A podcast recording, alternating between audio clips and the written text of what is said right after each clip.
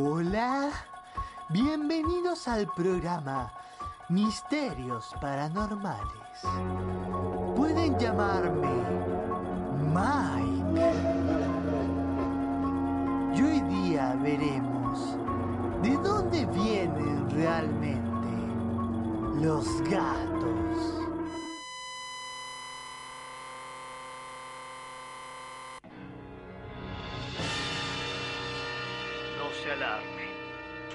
Su radioreceptor no tiene nada de malo.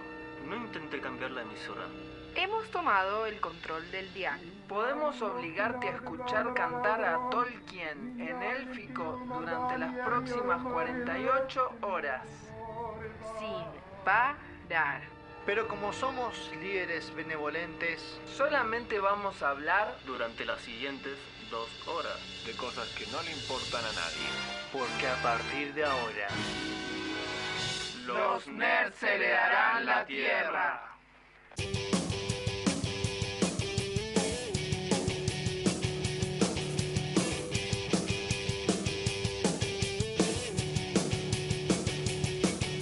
Después del tercer impacto, cuando no quede nada en pie, seremos el mismo ser, eso lo acabo de entender. La ciencia será ficción y la ficción será la ciencia. Las leyes de la robótica gobernarán tu existencia. Inadaptados del mundo entero cantan su himno por primera vez. Verás ejércitos de inhaladores agitándose al amanecer. Porque heredarán la tierra, los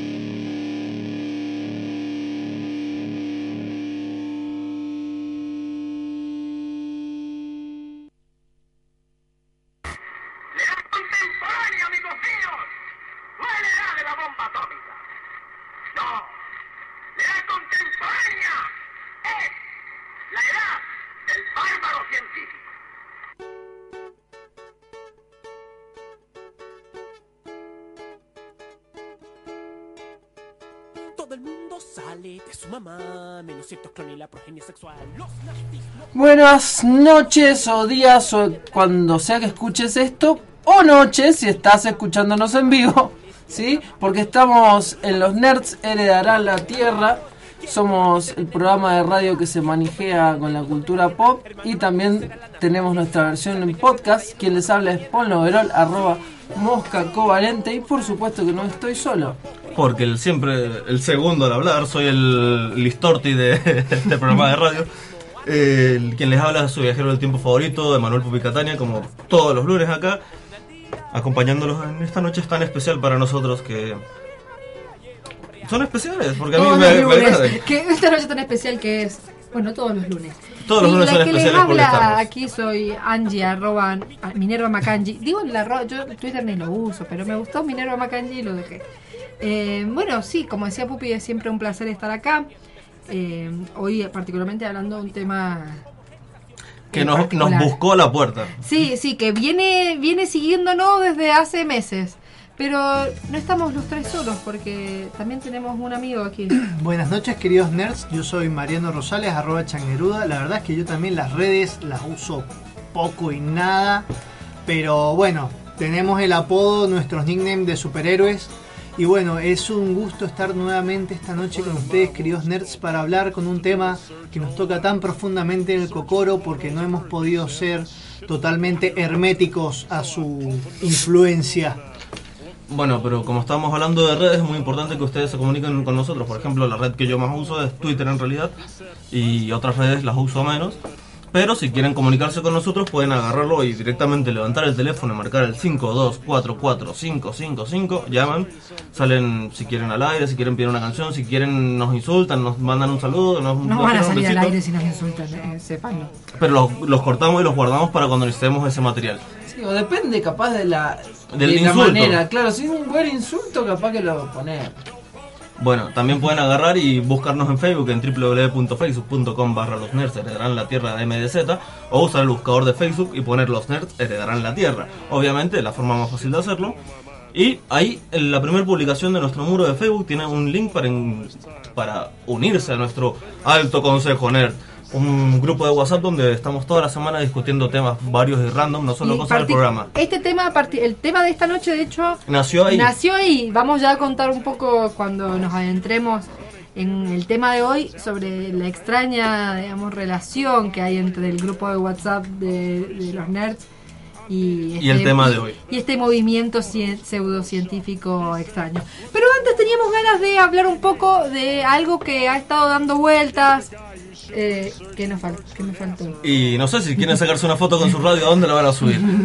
A Instagram. A Instagram, supuesto. obviamente, a nuestro arroba los nerds MZA. Es algo que me pasa siempre. Le quiero sacar una foto con la radio, no sé qué hashtag poner, no sé dónde subir. Nos etiquetan a nosotros, arroba los nerds MZA, y nos ponen ahí en su estado, en una foto, en lo que quieran, ahí con muchos stickers, emoticones, encuestas, lo que quieran, sin que se entienda nada, y al final terminamos perdiendo el mensaje, como en nuestro Twitter, que siempre nos suben un meme, nos ponen arroba los nerds MDZ, ponen la imagen del, del meme y ponen eh, numeral, yo ya voté por ustedes en la premiación Jarilla, que estamos al para ver cuándo salen los ganadores, porque todavía no anunciamos nada o no leemos lo que nos anunciaron.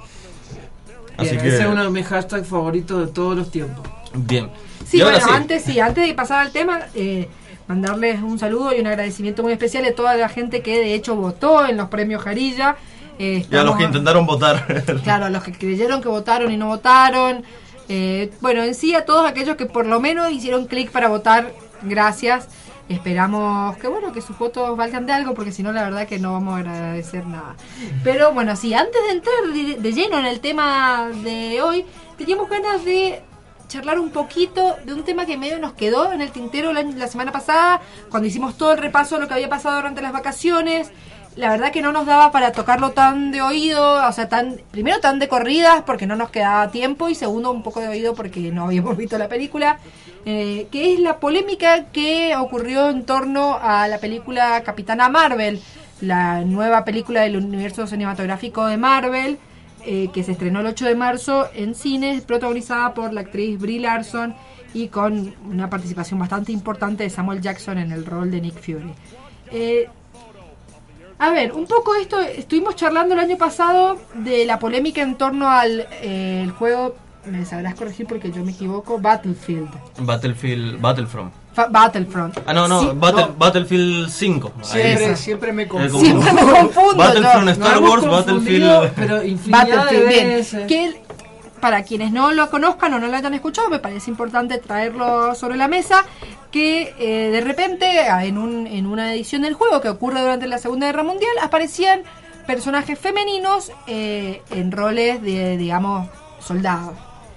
¿Qué pasó? Eh, por supuesto, todos la peor parte de la comunidad nerd mundial salió a despreciarlo con un hashtag Not My Battlefield.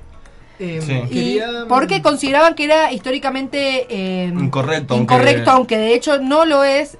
Pero eso, eso digamos, unido después también a la importante campaña de bullying, de ciberbu- ciberbullying que eh, recibió la actriz de Star Wars, que tuvo que cerrar sus redes, nos lleva un poco al, al, al tema de hoy como antecedentes, podríamos Igual, decir. igual Hay recién, miles igual. recién hablando fuera del aire me hicieron acordar de uno que también pasó, pero que no se, no se habló mucho, que fue con la película de Tomb Raider, basada en los nuevos series de videojuegos, que la actriz, como no la sexualizaron, como era típico de la vieja Lara Croft, eh, tuvo muchos problemas, en muchas entrevistas le hicieron quejas y había gente aguchando atrás de cámara. Quería comentar que todo este ciberbullying que se hace hacia personajes femeninos o a temáticas que también a veces no necesariamente tienen que ver con el feminismo, sino temáticas de índole social, como por ejemplo la discriminación, eh, hay una cuestión que se llama el Comics Gate, que es toda una comunidad que está indignada por los temas sociales y cómo se están tocando en los cómics. Y lo mismo pasa con los videojuegos. El Gamegate, que es que es anterior, que también es una comunidad que se dedica, por ejemplo, o sea, que está de acuerdo en que, por ejemplo, Battlefield con una mujer en la portada no va.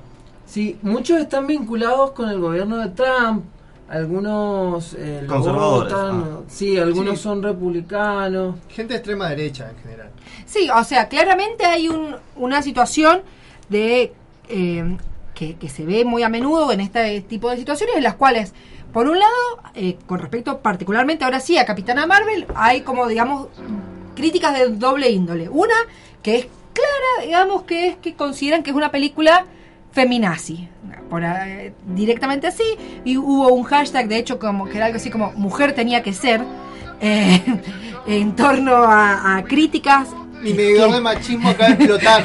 que directamente van eh, que directamente van eh, dirigidas estas críticas al sí como vos explicabas con respecto al Comics Gate o al Game Gate eh, con respecto a la postura ideológica social particularmente de la actriz principal Brie Larson que es un- una referente del movimiento Me Too el movimiento Time Is Up en Estados Unidos y que ha estado llevando a cabo dentro de sus eh, ruedas de prensa por, como por Capitana Marvel una especie de discriminación positiva, si se quiere, entre comillas, muchísimas, muchísimas comillas, hacia eh, periodistas de, eh, digamos, grupos no hegemónicos. Eh, ¿Qué quiere decir con esto? Que cuando ella iba a una, una rueda de prensa, ella prefería responder preguntas de, de periodistas mujeres, periodistas de color, periodistas por ahí con discapacidad, en una forma de decir, bueno, viste, considerando que los periódicos o los medios no envían a ese tipo de personajes, yo voy a ir haciendo como concediéndole más entrevistas para empoderarlos.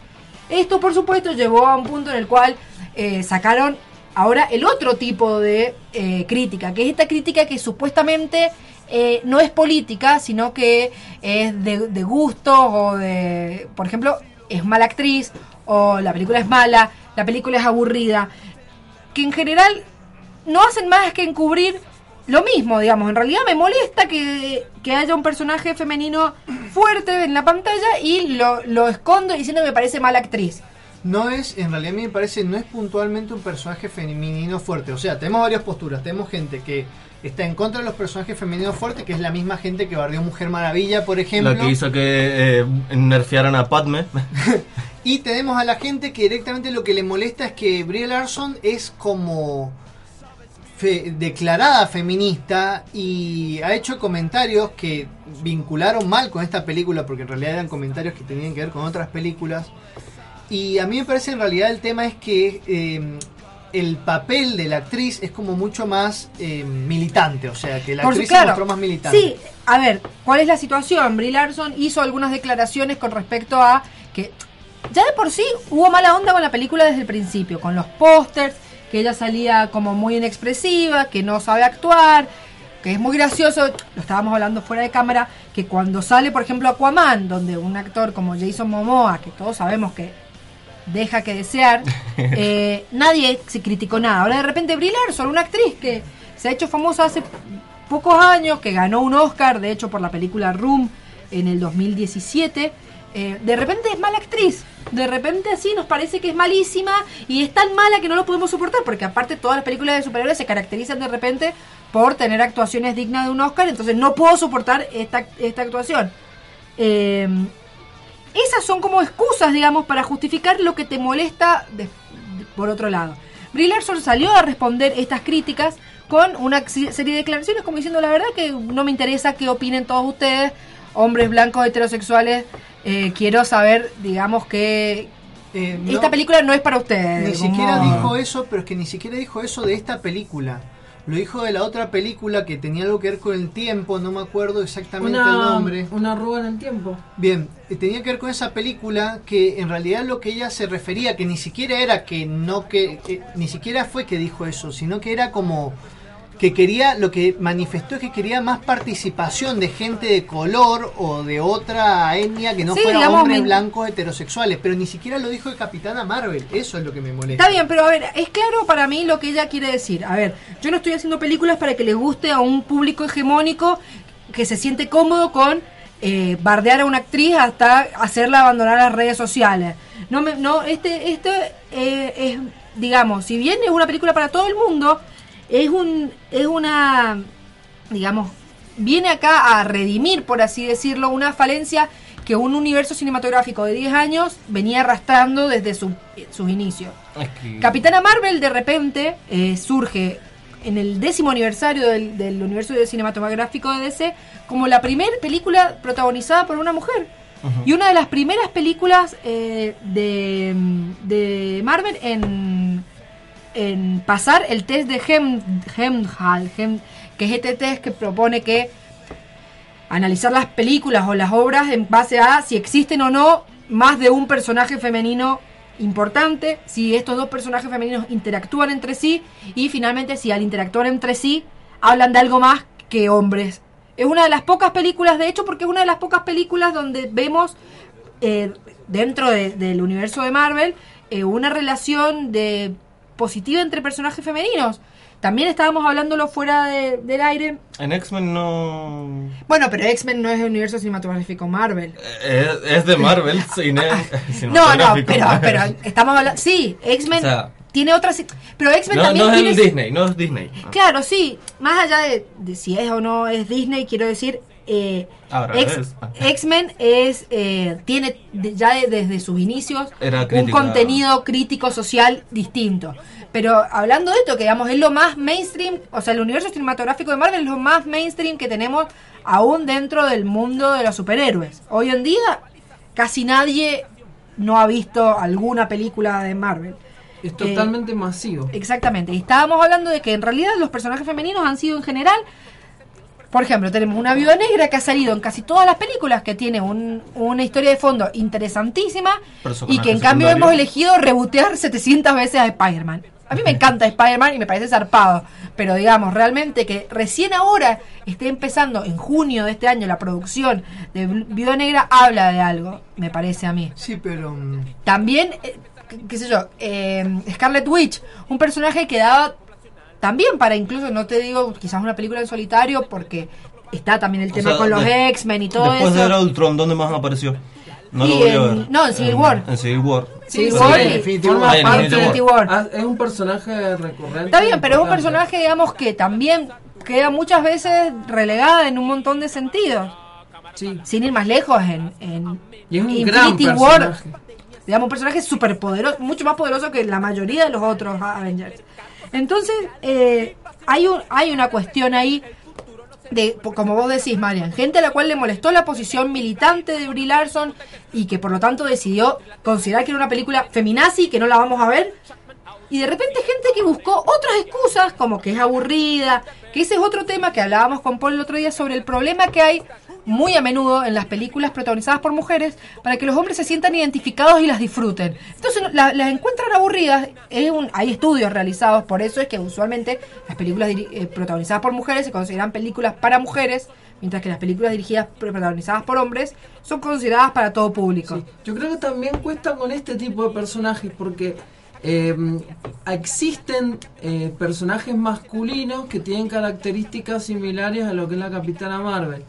Eh, en cambio, ponerle una Wonder Woman por ahí nos puede llegar a llamar más la atención, bueno, resulta eh, atractiva porque es encantadora o esas cuestiones que, espera, que se esperan que tienen que ser mujeres. En, ca- en cambio, una capitana que en realidad eh, lo que tiene es que es una mujer que le, ha, le- digamos, ha tenido que ganarse ese lugar, pero después de eso, eh, la, personalidad y todo es como una cuestión más bien normal, más bien como de cualquier capitán, no nos llama la atención tanto, no nos identifica, hay tipos que nos identifican más que ese personaje. Entonces, por ahí pasa eso.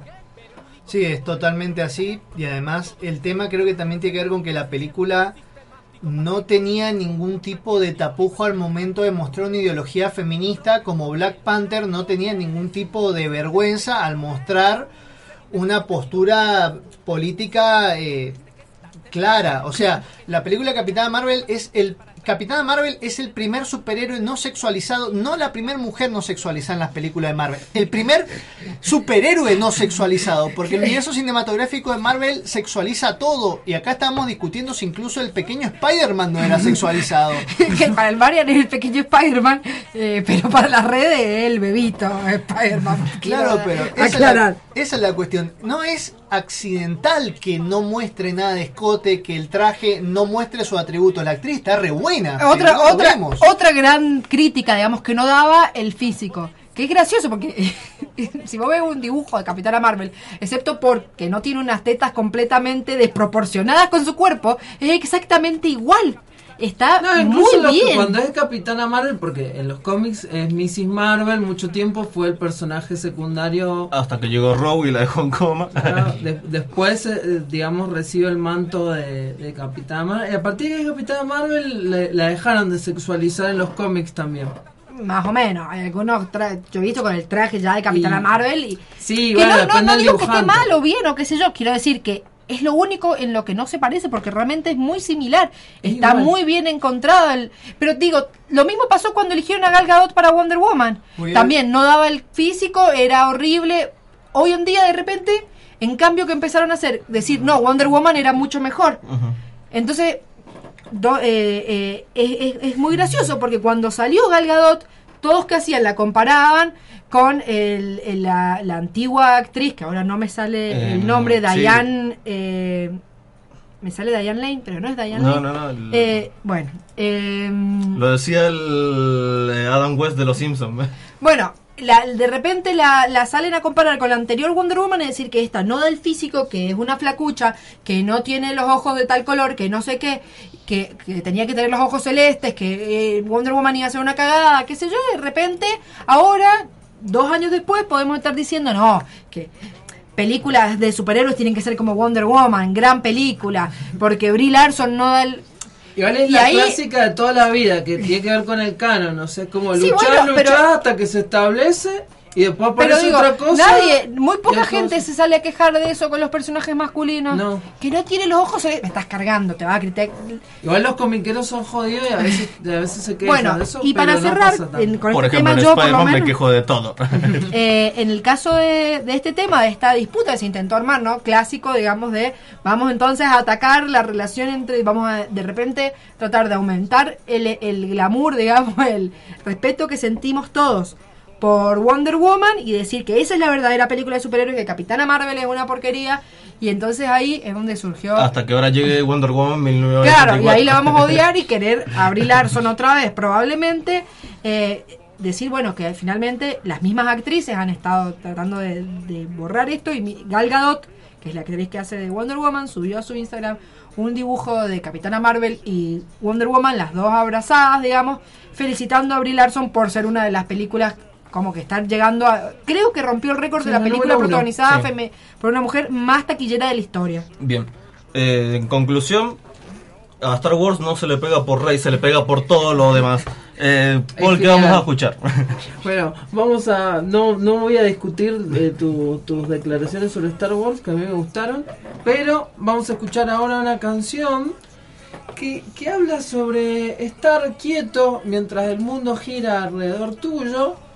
Pero es una canción que le gusta mucho a una secta pseudocientífica de la cual vamos a hablar en el programa de hoy. Es una de sus canciones favoritas y inter- interpreta la letra de una manera distinta. Vamos a escuchar Stand de R.E.M.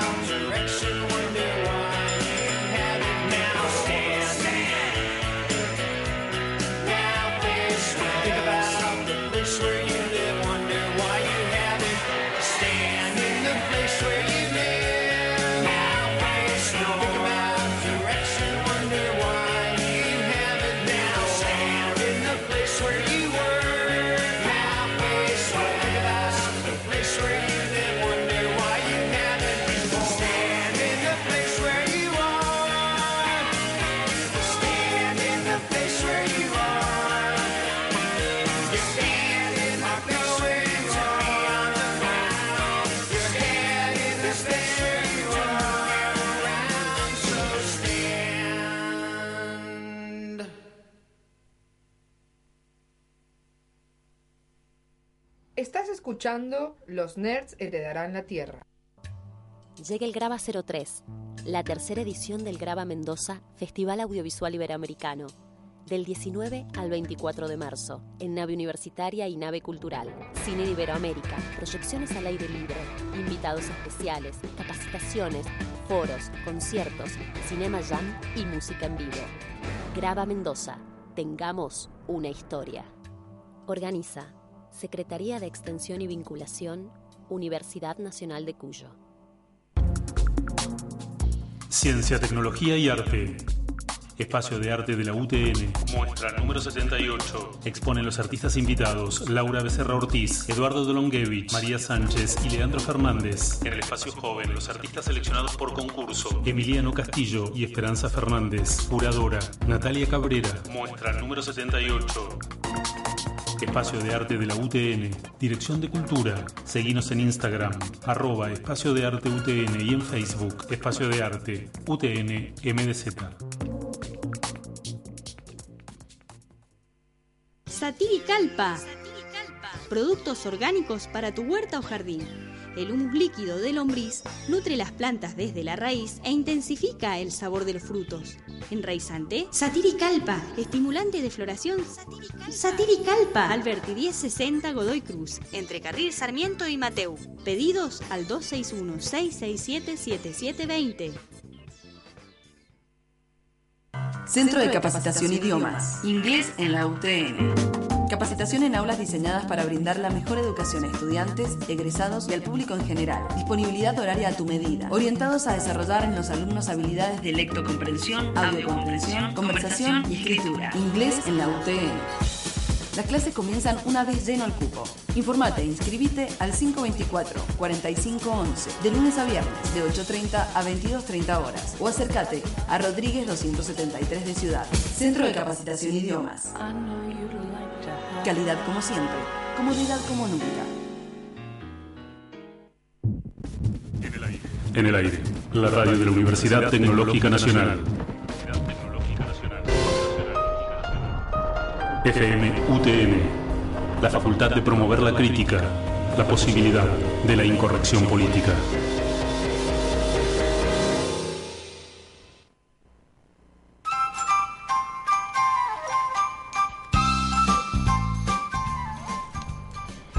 Después del tercer adelanto del himno nacional argentino, los terraplanistas ganaron.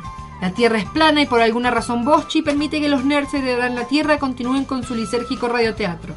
Pero incluso en estos lejanos confines, las leyes básicas del universo se mantienen y los nerds siguen hablando al aire sin darse cuenta. Paul, ah, les digo que este programa es súper necesario. Sí, puede ser divertido, pero me resulta muy poco serio hacer un programa sobre terrarredondismo. Hasta el nombre es absurdo, parece la parodia de otro igual de absurdo. Chiques, en nombre de Luna les digo que este programa es súper necesario. ¿Qué va a ser necesario? Es el programa más absurdo que hicimos desde que hablamos de simetría. No, porque en este programa voy a demostrar al aire que la Tierra es redonda.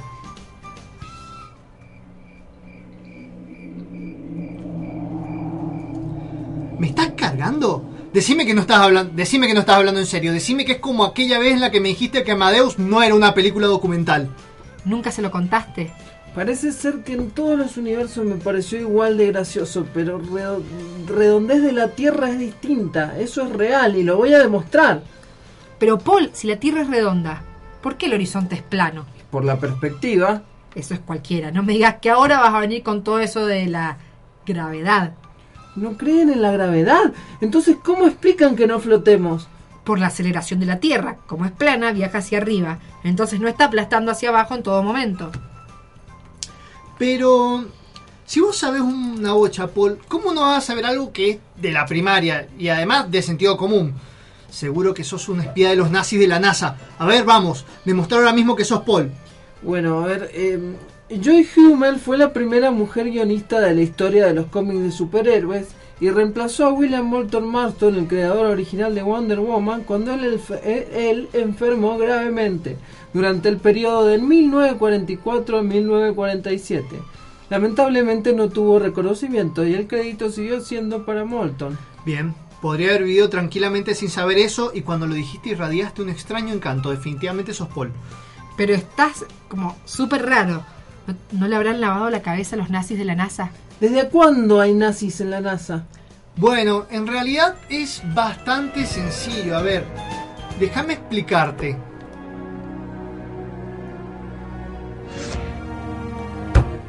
Paul, te estaba buscando. ¿Y ese traje de neopreno? ¡Pupi! ¿Y esos rayos que emanan de tu poderosa y sedosa barba?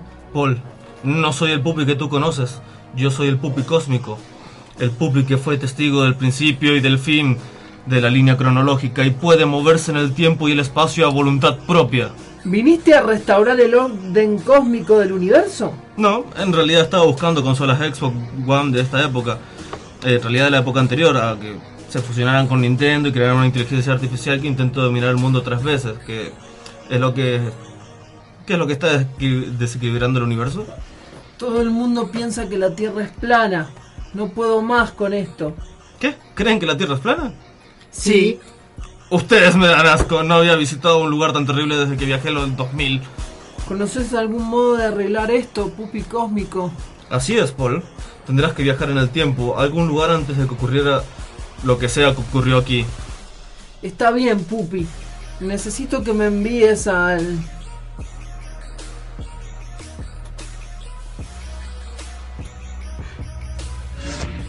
Rayos, creo que al tocar mi barba viajó en el tiempo. Pupi, ¿a dónde mandaste a Paul? No tengo ni idea de cómo saberlo. Pero no se supone que sos el Pupi cósmico. En realidad conseguí el título de cósmico en una universidad del futuro y créeme que han bajado mucho el nivel. ¿Qué te pasa, Mariano? En el futuro le siguen bajando el presupuesto a la educación pública. ¿Presupuesto para la educación pública? Había olvidado que en el pasado existía eso. Bueno, me voy a mi planeta. Ne- ¿Me necesitan? ¿A dónde crees que envió a Paul? Quizás algún lugar en el que la gente crea que la Tierra es redonda. Solo espero que sea un lugar mejor que este. ¿Dónde estoy? O mejor dicho, ¿cuándo? Esta parece ser la FMUTN, pero todo se ve un tanto diferente. Veamos qué es lo que están pasando al aire. A ver. ¡Hola, pequeño Deca! Y ahora con ustedes, el último tema de Karen Paola. Toma que toma.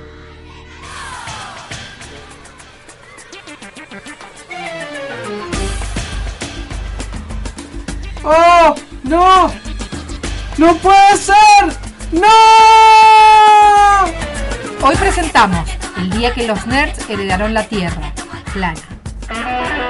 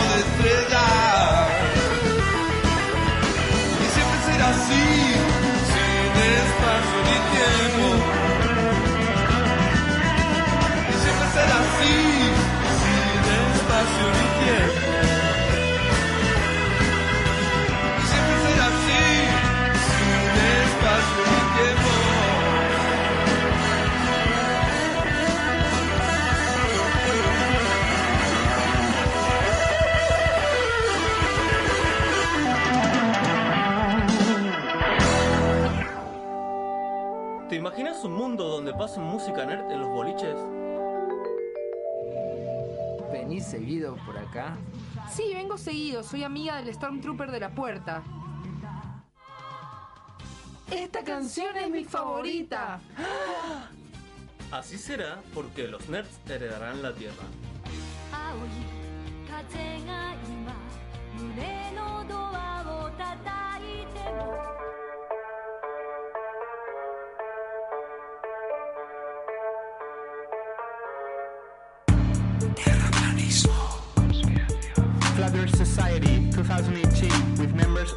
All around the globe.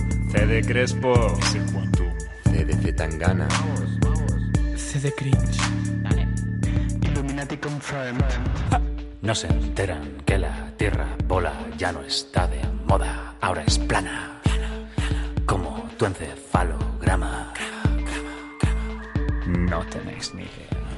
Y estamos entonces en el segundo bloque de los nerds heredarán la Tierra y vamos a empezar a hablar del tema del día de hoy, que es terraplanismo.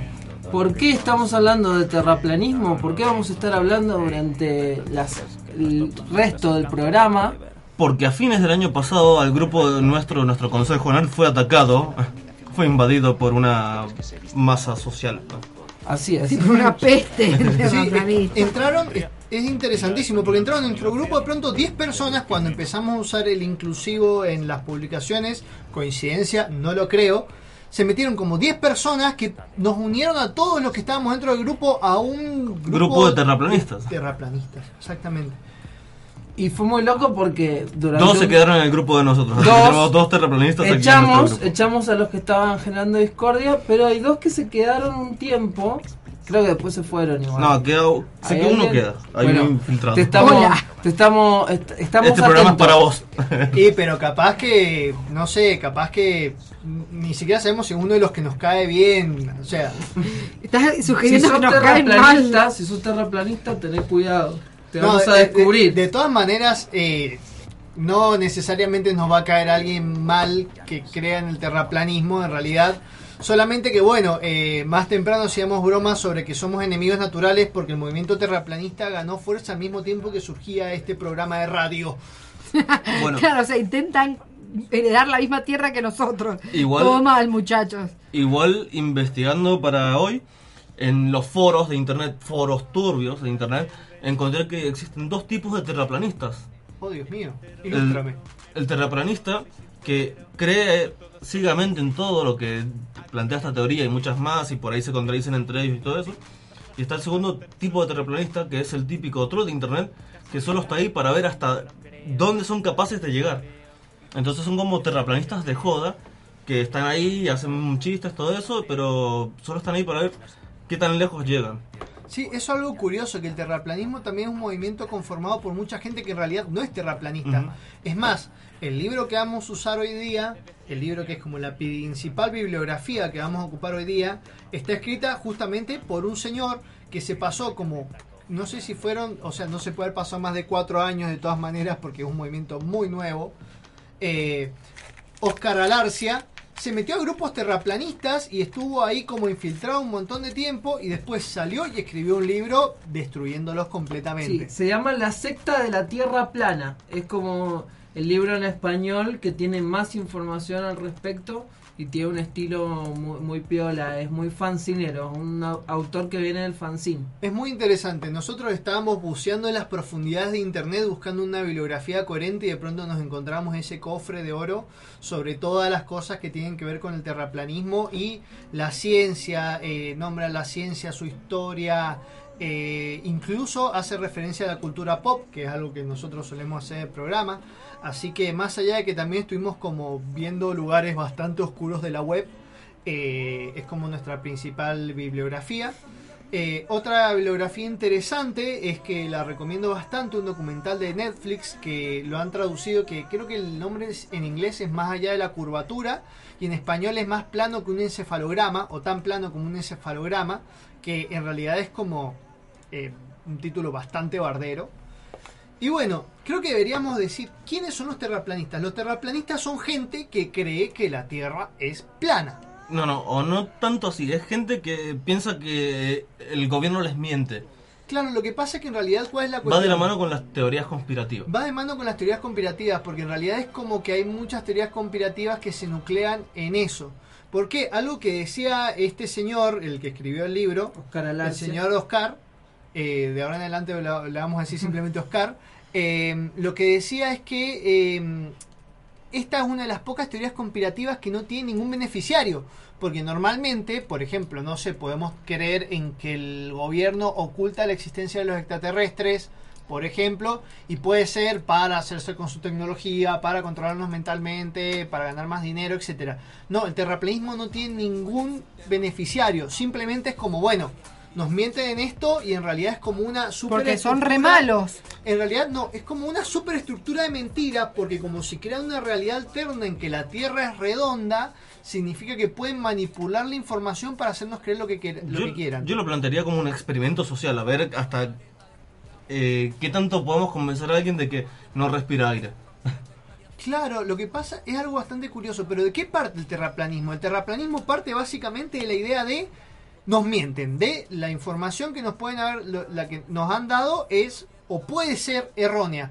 Es bastante, me hacía acordar mucho a Descartes el, y su discurso del método, o sea, la idea del pienso luego existo, solamente que es como que justamente llevamos como más de 2000 años de ciencia, entonces como empezar de cero a esta altura es absurdo. Lo que pasa es que es un planteo científico de base, porque siempre la ciencia, igual la filosofía, eh, tiene un origen emparentado, que es cuestionar, digamos, nuestra, nuestras nociones básicas, lo que, lo que damos por sentado. En base a ese cuestionamiento, tratas de compro en el caso de la filosofía, eh, haces di- directamente dudas y tratas de buscar la verdad. En el caso de la ciencia, eh, haces pruebas a través de un método científico para poder comprobar esas cuestiones. El planteo original, digamos, eh, la premisa es científica. El tema es que se mezcla con esta cuestión de la conspiración y termina siendo más importante eh, demostrar que nos están engañando que incluso demostrar que la Tierra es plana. Casi todos la- los videos y cuestiones que hay es como eh, tratan de demostrar que nos están engañando, que todo es falso. Ni siquiera tanto tratar de demostrar que funciona ese sistema de la, de la Tierra plana. Por ejemplo, la otra vez, eh, hablando de un ejemplo de esto, lo que nos tratan de mm, meter estas conspiraciones en la cabeza, estaba viendo un video de un youtuber, que no voy a decir el nombre, de un grupo de youtubers que están analizando el video de estos youtubers que mm, propagan esta, esta infección, haciendo un debate. Y cuando empiezan a decir, estas son las fuentes donde sacamos las cosas, van a revisar y son páginas de noticias de sátira. Y es como que la gente tampoco se da el, el lujo de ir a ver las fuentes que estas mismas personas que están tratando de llenar en las cabezas les proponen. Claro, o sea, es como... es como un problema. Es como que lo que te decía, decía recién. Eh, esperan mucho de la gente que solo lee el título de la noticia y no lee la noticia. Claro, bueno. Claro, es como que lo curioso es que es como una comunidad muy grande, más de lo que parece, y hay gente de todos los niveles de eh, educación. Físicos con mucha educación no hay. O sea, hay muchos terraplanistas que tienen un conocimiento físico eh, elevado para una persona que no, que no tiene un nivel universitario en esta materia, por ejemplo, pero, eh, o sea, no traspasan cierta barrera, pero cuando traspasan cierta barrera no hay forma de seguir demostrando que la Tierra es plana. Es más, hay muchos experimentos que terminan siendo graciosos porque los hacen tan bien que terminan demostrando que la Tierra es redonda. Y bueno, más que todo es esta cuestión, este, este planteo, eh, si bien no es un, se considera una pseudociencia, eh, el método que utilizan es el científico. Y bueno, Pero en un momento eh, se trastoca, o sea, eh, o sea lo- utilizan métodos que no están del todo, que, que ya están obsoletos o que son imperfectos. Igual ya se acerca el solsticio de invierno a donde pueden ir, si no está nublado como el año pasado, y calcular el, el radio de la Tierra con un palo. claro, Eso a hace- ver, Sí, eso, no, no, eso puedes hacer vos para Ah, demostrar que ah. la Tierra es redonda. Lo puedes que pasa Pensé que lo hacían para demostrar que... Sí, lo que pasa es que eso es un, eh, es un experimento muy viejo de Eratóstenes que es un Lo una especie, sí, una especie de filósofo, sí, porque siempre me olvido los nombres, una especie de filósofo griego del año del siglo 3 antes de, eh, no, eh, después de Cristo. Eh, ¿Cuál es la cuestión? No, perdón, antes de Cristo. ¿Cuál es la cuestión? ¿Qué es lo que quiso demostrar Eratóstenes? Eratóstenes lo que quiso eh, demostró que la Tierra era redonda midiendo la diferencia de la sombra entre dos palos. O sea, dos palos en dos ciudades lejanas, a 800 kilómetros una ciudad de otra. O sea, terminó sacando el radio de una esfera. Sí, terminó sacando más o menos el radio de la Tierra, solamente calculando a partir de los grados y de la sombra de que producían estos palos. Eh, bueno, la cuestión es que los terraplanistas se ríen de este filósofo, hasta le han puesto un nombre bastante jocoso, que lo había comentado Paul afuera del... Sí, le dicen Eratóntenes. Eratóntenes, bien. ¿Cuál es la cuestión? Eh, la idea, voy a dar una información que para mí fue nueva. Nadie nunca creyó que la Tierra era plana. O sea, todo el mundo piensa, incluso yo pensaba antes de investigar este tema, que durante el medioevo se creyó que la Tierra era plana. No, no, solo era el centro del universo, lo único que pensaba. Esa es la cuestión, pero ¿qué lo, primero, el geocentrismo y el heliocentrismo son dos posturas eh, opuestas, ¿no es cierto? Pero el geocentrismo de todas maneras es como una postura que se encuentra un poco con el terraplanismo, o sea, es como que entra en conflicto en ciertas partes. También hay que decir que el terraplanismo, más allá de que sea como una pseudociencia, eh, tiene muchas posturas, tiene muchísimas posturas porque entre ellos no se terminan de poner de acuerdo. Por ejemplo, hay muchos que creen que la Tierra está rodeada por una cúpula estilo de Truman Show y hay otros que piensan que no, que el planeta simplemente es como una especie de disco que va viajando. Hay otros que piensan que una de las posturas más eh, defendidas por los terraplanistas que por alguna razón ellos saben que afuera del... O sea, piensen que ellos creen que la Tierra es, si se fija el símbolo de la ONU, que es como un mapa con Sí. perspectiva, ellos piensan que la ONU sabe el- la verdadera forma de la Tierra y que ese es el verdadero mapa de la Tierra y que la... y que eso continúa todavía por, a- por adelante. Exactamente, que los bordes, o sea que al borde hay un eh, muro, al polo, en el polo sur en realidad es un muro de hielo El tipo muro de la Antártida. Game of Thrones, es un muro de hielo tipo Game of Thrones y del otro lado hay como un continente mucho más grande. Ahora yo me pregunto, ¿y ese continente en qué está? O sea, Claro, también hay como muchas variantes sobre qué hay del otro lado. Eh, discuten sobre eso porque no saben. Ellos lo que lo que están Por alguna están- razón, chiqui. de los que están seguros es que nos han mentido.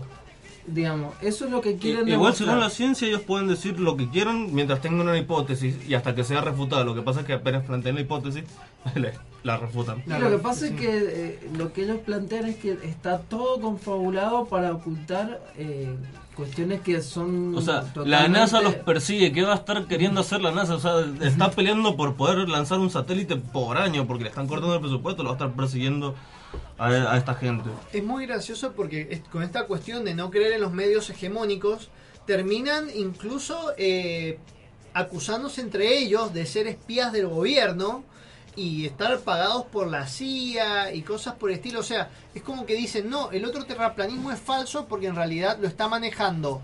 Los principales enemigos del terraplanismo son la NASA Y la Tierra hueca. y Hollywood. También creen, también creen que la Tierra es hueca. Ojo que yo para más adelante traje un montón de pequeños detalles que Hollywood piensa los terraplanistas. Así que... Así que es interesantísimo. Em, Bueno, pero ese mito, digamos, de que la Tierra, que se creía en la Edad Media que la, que la Tierra era plana, aparece muchísimo en la ficción y, se terminó asentando. Incluso eh, la gente atea em, ayudó a propagar ese mito como de que la, iglesia intentaba que apresara o castigaba a la gente que consideraba que, que la tierra era redonda cuando en realidad no lo, no lo habían comprobado pero casi todo el mundo tenía esa noción y habían algunos que pensaban cosas locas pero no era una cuestión generalizada. A ver, a, la- a los científicos a los que la iglesia persiguió, no los persiguió puntualmente por decir que la Tierra era redonda o plana. Incluso San Agustín, que es un filósofo importantísimo de la Edad Media y que era totalmente alineado al Es pensamiento uno de los padres de la iglesia, Sí, digamos. es uno de los padres de la iglesia. Decía, No hay duda de que la Tierra es redonda. Ahora, como no tiene nada que ver con la salvación del alma, en realidad es un tema secundario. Pero, pero o sea, estamos hablando de San Agustín, que no, no iba a decir nunca nada en contra de la iglesia. Incluso Virgilio fue ordenado obispo en el siglo XIII y él decía que la Tierra era redonda. O sea, la iglesia nunca defendió que la Tierra fuera plana. Era como algo secundario. Lo que sí defendían era que la Tierra fuera el centro del universo. Bueno, vamos, vamos a pasar un poco a, a escuchar un poco de música y vamos a escuchar música Para no creer. terraplanista. Música para no creer. Música terraplanista, eh, em, canciones hechas por terraplanistas. No, vamos a escuchar una sola, ¿sí? Que, em, que es justamente de un autor que se llama Flat, Flat Earth Man, el hombre... El hombre de la Tierra El plana. hombre de la Oh, Tierra por plana Dios. que a través de, de las redes de YouTube, en realidad, de YouTube, sube, eh, sube sus canciones y es el primer artista temático sobre la Tierra plana. Y esta es una versión en español que han hecho los mismos fanáticos de la Tierra plana de su canción, que la canción se llama No creas en la gravedad. No creemos en esto, ¿sí? No, no, no estamos de acuerdo con esta canción. Pero la verdad que tiene un grupo bastante piola. Está buenísima la canción. Vamos a escucharla. No creas en la gravedad. El Flat Earth Man.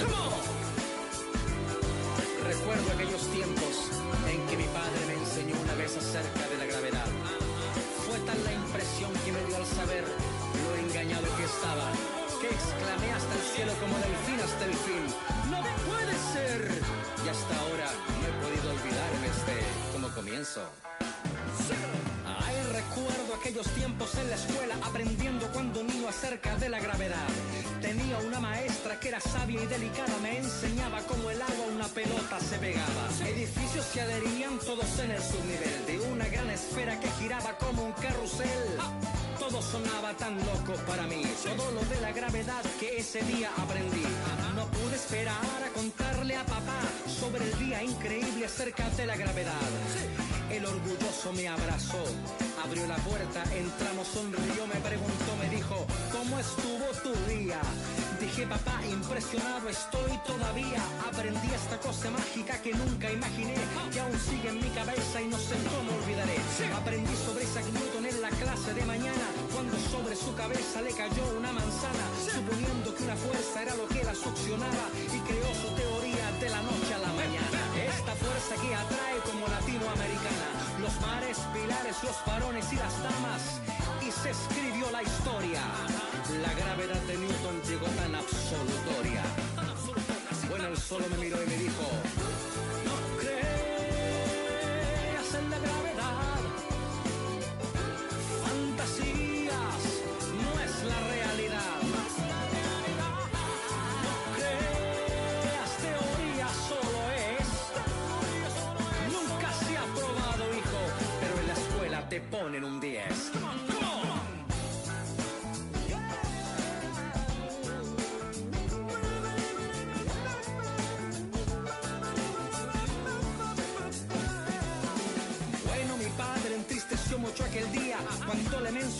Gravedad sin cirugía.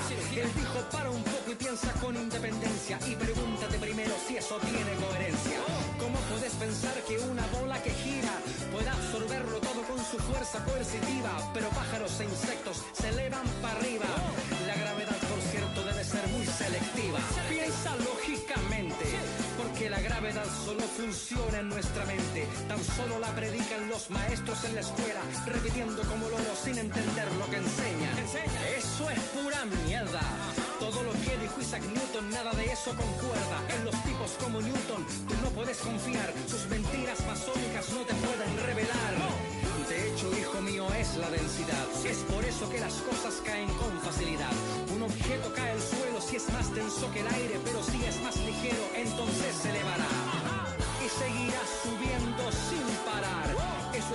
conoce como flotabilidad. Y eso,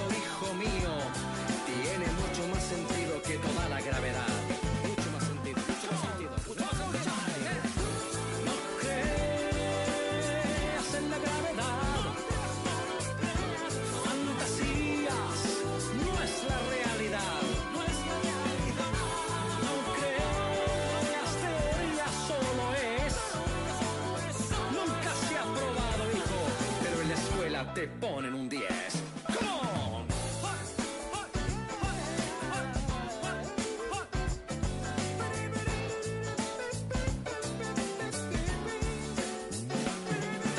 Siento, hijo mío, reventar tu burbuja, pero esos pensamientos solo tu mente los dibuja. Aquellas teorías insertadas en tu mente, todo eso es pseudociencia que trabaja en tu inconsciente. Te hará creer en toda la basura incoherente, esa tontería de la gravedad circunyacente. Créeme, hijo, cuando te digo estas cosas, no hay gravedad, es la verdad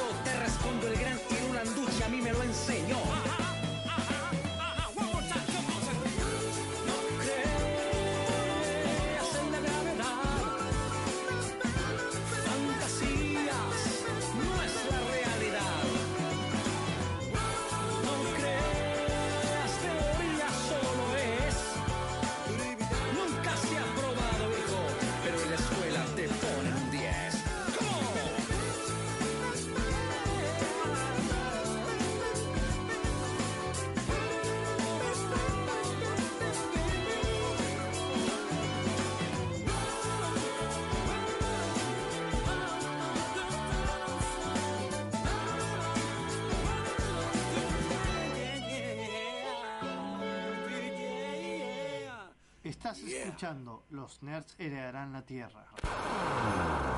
Desde la Universidad Tecnológica Nacional, Facultad Regional Mendoza, transmite LRJ 404 FM UTN 94.5 MHz con estudios y planta transmisora ubicados en Rodríguez 273, en la capital de Mendoza, República Argentina.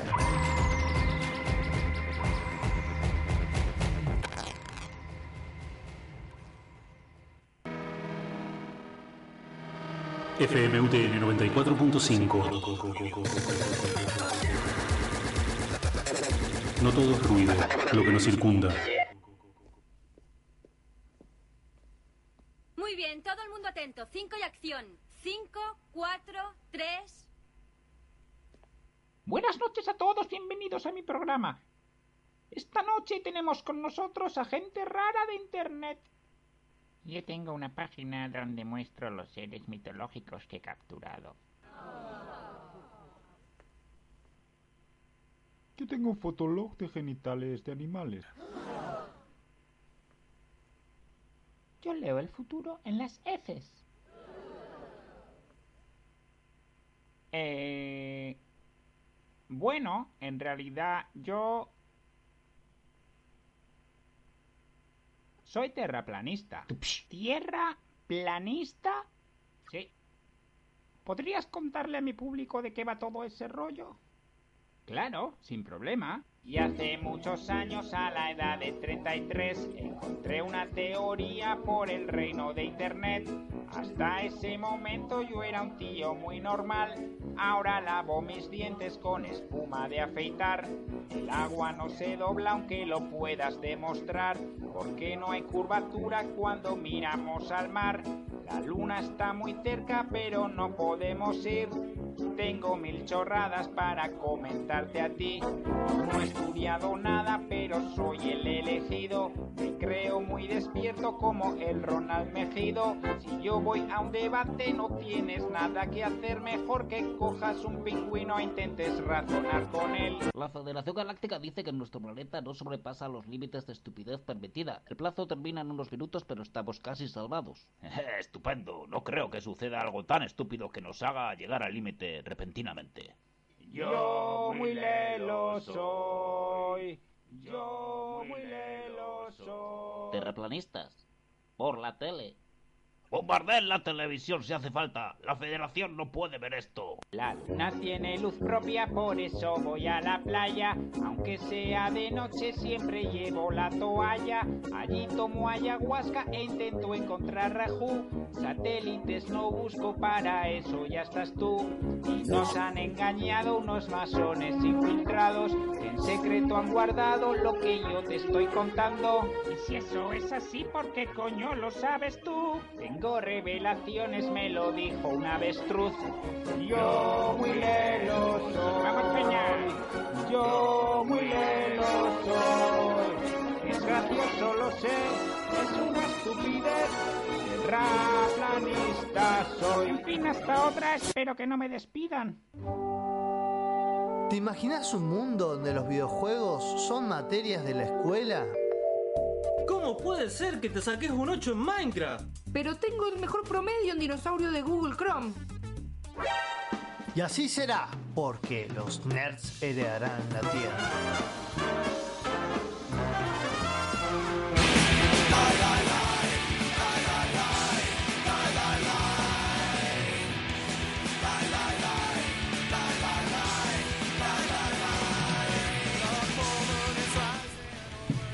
Bueno, estamos en otro bloque de los nerds heredarán la tierra. Estamos escuchando a Bad Religion con una canción que se llama Flat Earth Society. ¿sí? ¿Qué, qué es la Flat Earth Society? ¿Vos, vos sabés? Yo, si querés, yo te cuento. Yo sé, pero cuéntenme ustedes, que parece la tienen más clara. Bien, bueno, digamos que ah, tendríamos que remontarnos a los inicios de, de- de estas ideas de la Tierra plana, digamos, ya en un nivel más institucional, más pensado a través de publicaciones, a través de gente que se dedicó a Bien. escribir sobre la Tierra plana. ¿Quieres que te deje en ese punto? Porque yo tengo más o menos la historia de dónde salió el mito este de la Tierra plana. Dale. En realidad, porque ¿cuál es la cuestión?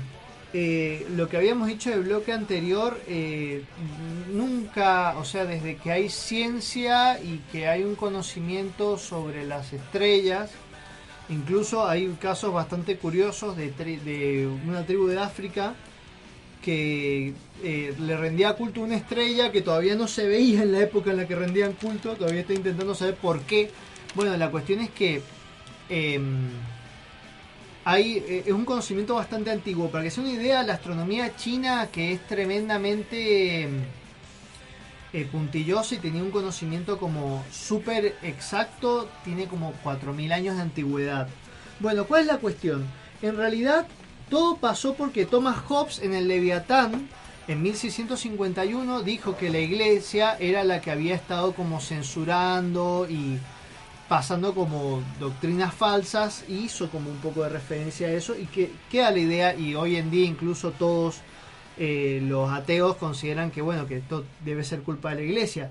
Pero en realidad eh, siempre hubo gente que creyó que la tierra era plana. Más allá de que el conocimiento general decía que era redonda siempre hubo gente que creyó que era plana. El tema es que ahora tienen las redes sociales para nuclearse no ¿Qué pasó? Hay, por ejemplo, un grabado de la Edad Media muy conocido, que es el grabado Flammarion, que es de un libro que se llama La atmósfera, eh, el título está en inglés, pero sería algo como La atmósfera y meteorología populari, de 1888, que tiene el grabado Flammarion, que es como una un grabado como de una de un costado de la cúp- de una cúpula como si fuera la tierra no es cierto cuál es la cuestión en realidad este grabado no es medieval este grabado se ha fechado alrededor de finales del siglo XIX más o menos la época en la que salió el libro entonces eh, es un grabado famosísimo que se usa mucho para ejemplificar las creencias de la Edad Media con respecto a esto de la Tierra plana,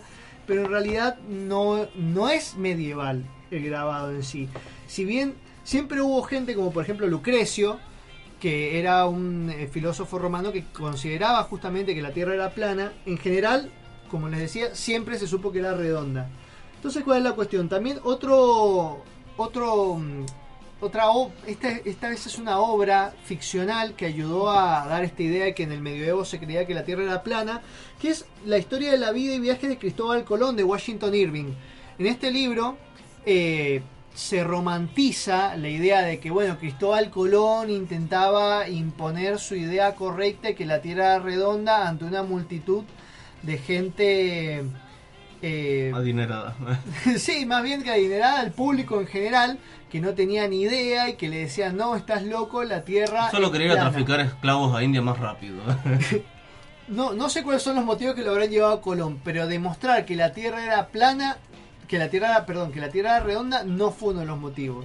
Pero cuál es la cuestión, quedó esta idea en el imaginativo popular y por eso se creyó que durante el medioevo este tipo de cosas fueron las que hicieron que nosotros creíamos que durante el medioevo la gente pensaba que la Tierra era plana. Incluso, como decíamos más temprano, Galileo no fue como apretado por la iglesia por decir que la Tierra era redonda, sino por decir que giraba... Alrededor de- no era el centro del universo, Exactamente. ese fue el problema. Ese fue el problema. Entonces, bueno, todo esto fue como lo que fue construyendo este mito de que se creía que la Tierra era plana. Hasta que llegamos a 1956, donde No. Samuel Shenton, Shenton funda la Flat Earth Society o International Flat Earth Society of Research Society. Tiene como mil nombres, pero significa todo lo mismo. La Sociedad de la Tierra Plana.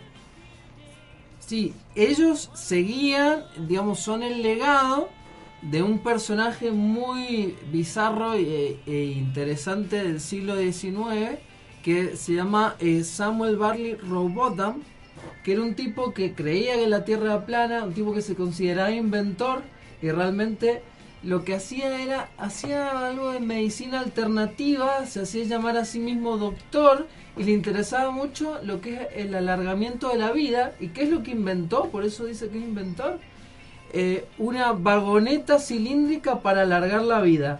Eso era lo que él, él vendía. ¿Una qué? Disculpame. Vagoneta cilíndrica para alargar la vida. ¿Qué es una vagoneta?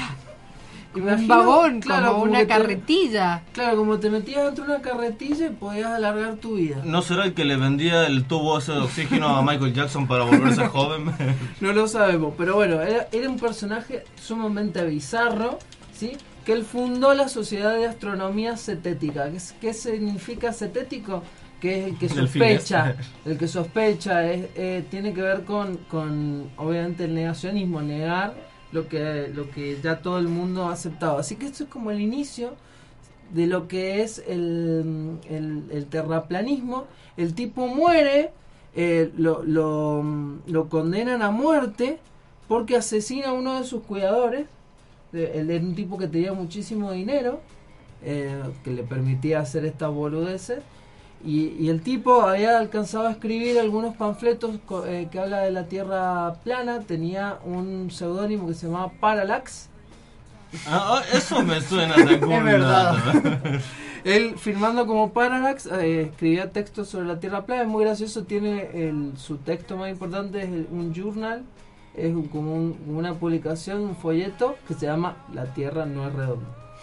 Eh, y después de que él muere se funda la, la sociedad, eh, la Flat Earth Society, ¿sí? que es, digamos, nunca llega a tener más de 2.000 miembros.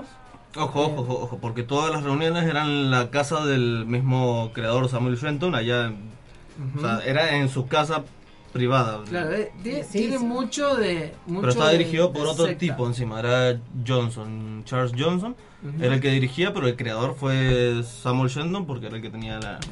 Lo gracioso de esto es que esta sociedad de la Tierra plana, eh, que, que creía estas cuestiones, los terraplanistas nuevos de la nueva camada, que es a partir del 2000 2017. Sí, 2014 diría yo. 2017 eh, fue el boom. Ahí explotó. Pero digamos, no existen de estos nuevos terraplanistas que sean anteriores al 2014. Porque directamente no estaban. Sí existen chistes de la década del 90 en internet que se burlaban, que no eran reales, sobre la Flat Earth Society, que hacían memes y cuestiones eh, que se burlaban de esta creencia, pero no eran reales, no había gente que realmente creyera. Lo Después del 2014 aparecen los verdaderos. Lo que pasa es que en el 2001 se muere el que dirigía Charles Johnson, muere y la sociedad de terraplanistas dejó de hacer reuniones, todo eso por casi cuatro años hasta el 2004 donde volvió a tomar rumbo por el hijo del de Shenton, que era Daniel Shenton. Ujú. Lo gracioso de esto es que los terraplanistas nuevos consideran que la Earth Society forma parte de la conspiración. Eh, trabajaban para la NASA para querer in- infundir terror claro. a las masas. Dios mío, pero, o sea, la NASA es malvada.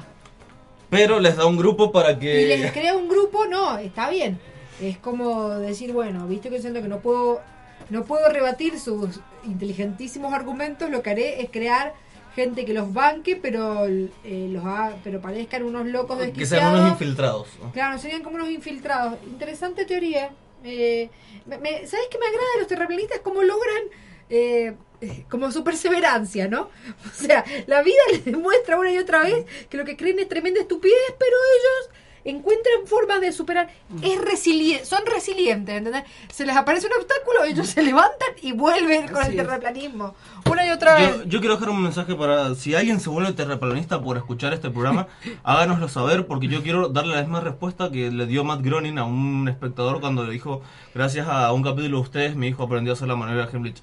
Perdón, no era nuestra intención. Eso es lo que le pienso responder. O sea, algo que te mostraba el documental de- Netflix que claramente tiene una intención de ridiculizarlos, bueno, aunque mucha gente piensa que se ridiculizan solos, ¿no es cierto? Eh, es justamente mostrarte que eh, a veces les salían mal los experimentos e intentaban como manipular el experimento para que para que le saliera bien, o sea, era como que le buscaban la vuelta a lo que estaban eh, haciendo para que la medición les diera como que la Tierra era plana. Una cosa del, del mundo científico sería que cuando vos haces un experimento, tenés que dejar todo específicamente para que cualquiera pueda recrearlo. Entonces ahí cobran más validez, pero si vos manipulas es más difícil de recrear. Claro, es como... A ver, ahí me estaban poniendo en el consejo NERD que no era científico. Solo es científica la inquietud que da inicio a todo, después ya se pierde la Y ciencia. utiliza un cierto método científico que, bueno, lo terminan trastocando una bocha. Pero eh, algo que no se puede negar con los terraplanistas es que... Que tienen voluntad. Exactamente, después muchísima fuerza No, voluntad. claro, son súper resilientes, chicos. Quería mencionar eh, que la cámara que utilizan los terraplanistas es, es la Mm. Nikon P150. No, pero 900. Eh, P900, perdón, la P900. Eh, digamos que es una cámara que es barata. ¿Dato útil? No Eh, sabemos. sí, eh, eh, es- lo digo porque también hay otra teoría conspirativa que es como una respuesta que dice que en realidad todo es una conspiración de esa marca, de, de- de esa empresa Nikon, para poder que todo el mundo compre sus cámaras. Pero no era más fácil como simplemente una buena estrategia de marketing. eh, o no sé, simplemente no hacer una cámara que nadie quisiera comprar. No, mejor, eh, acá, me, che, mirá, me le eché hice una cámara que está malísima. ¿Por qué mejor no creamos todo un movimiento ideológico que cree que la Tierra es plana? Y que necesitan mi cámara para fotografiar el universo, porque como no es tan buena, realmente no se nota y ah, permite dar como ciertos este, digamos, cierta evidencia, entre comillas, de que la Tierra es plana. Digamos, esa sería la, la Claro, teoría. claro. Claro, lo que pasa es que la, la cámara es lo suficientemente buena como para poder que hagas un zoom mayor al de otras cámaras, pero es mala. No te permite realmente ver. Entonces enfocas al cielo y ves las estrellas por ahí, ves una cosa que te da la impresión de que están pintadas, porque la cámara es mala, la foto es mala, y ellos lo utilizan como una prueba de que en realidad eh, hay una cúpula y, y la- y esas estrellas están ahí para hacernos confundir, pero no existen en verdad y están pintadas sobre la cúpula. Sí, hay gente, o sea, que piensan que son como agujeritos en la cúpula y que en realidad la hay gente que cree que la luna es un sol en blanco y negro. O sea, uno de los argumentos terraplanistas también es como si la luna es tan chiquita y el sol es tan grande, ¿por qué lo vemos del mismo tamaño? Claro, ellos piensan que están de- debajo de la cúpula. Claro, ellos piensan que están como debajo de la cúpula. Los que piensan que, Que hay una cúpula, porque hay terraplanismo con cúpula, sin cúpula. Quería dar el, el dato que me había olvidado. La tribu de los Dogones era la que. La tribu de los Dogones es una tribu de África que le rendían eh, tributo a la estrella Sirio B que no se descubrió hasta el siglo XIX. O sea, a eso me refería con el tema de conocimiento sobre los planetas en, en la antigüedad. Bueno, entonces, continuemos. Bien, yo creo que llegó el momento de hablar de las ficciones que tocan el tema de la Tierra plana. Existen muchísimos. Eh, hay algo que es muy interesante, porque como estos terraplanistas estaban molestando desde, desde tiempos inmemoriales. Están en todos lados. El siglo XIX, eh, eh, sobre todo que empiezan a aparecer, que no, no son tomados en cuenta por todo el mundo, pero estaban ahí, molestaban y llegó a formar, eh, a ser un fenómeno como ahora, ¿viste? Incluso ahora es mayor, pero llegó a, a formar parte de la discusión en, lo- en los medios de comunicación. Hay algunos ensayos con respecto al tema, ¿sí? Em, hay un ensayo eh, de George Orwell, por ejemplo, que trataba de, de- de decir, yo no soy científico, pero puedo explicar que la Tierra no, eh, no es plana. Y eh, uno, uno de, los de los textos más interesantes es uno de, de Kipling, del autor del libro de la selva. Escribió un cuento que se llama el, el pueblo, la aldea que votó que la Tierra era plana. Y mm, habla de un grupo de terraplanistas, digamos, que se reúnen y que, que- que deciden votar eh, con respecto a este tema y que incluso viene otro grupo que piensa algo distinto y empiezan a discutir.